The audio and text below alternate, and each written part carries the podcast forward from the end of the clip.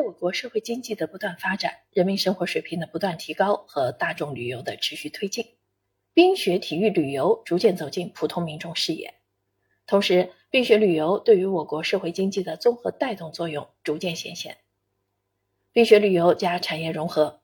冰雪旅游加新农村建设，冰雪旅游加新型城镇化，冰雪旅游加城市综合竞争力等融入地方发展中。冰雪体育旅游正在成为广大老百姓实现美好生活的一个重要载体，正在进入广大游客的日常消费选项和常态化生活空间。冰雪旅游正成为新时代很多地区的战略性支柱产业。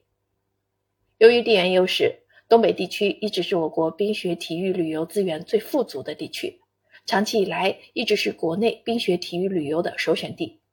冬季到东北去滑雪，曾经是国人的一种时尚。进入二十一世纪，国内各省区市纷纷涉足冰雪旅游行业，冰雪旅游竞争逐渐的激烈，东北地区冰雪旅游压力骤增。东北地区冰雪旅游企业必须摒弃以往单兵作战、各自为伍，甚至恶性竞争的局面，联合营销冰雪体育产品，走集群化产业协同发展道路。只有这样，才可能在激烈的市场竞争中占有一席之地。本书是一本探究东北地区冰雪旅游产业发展、推动地方经济增长的理论性书籍。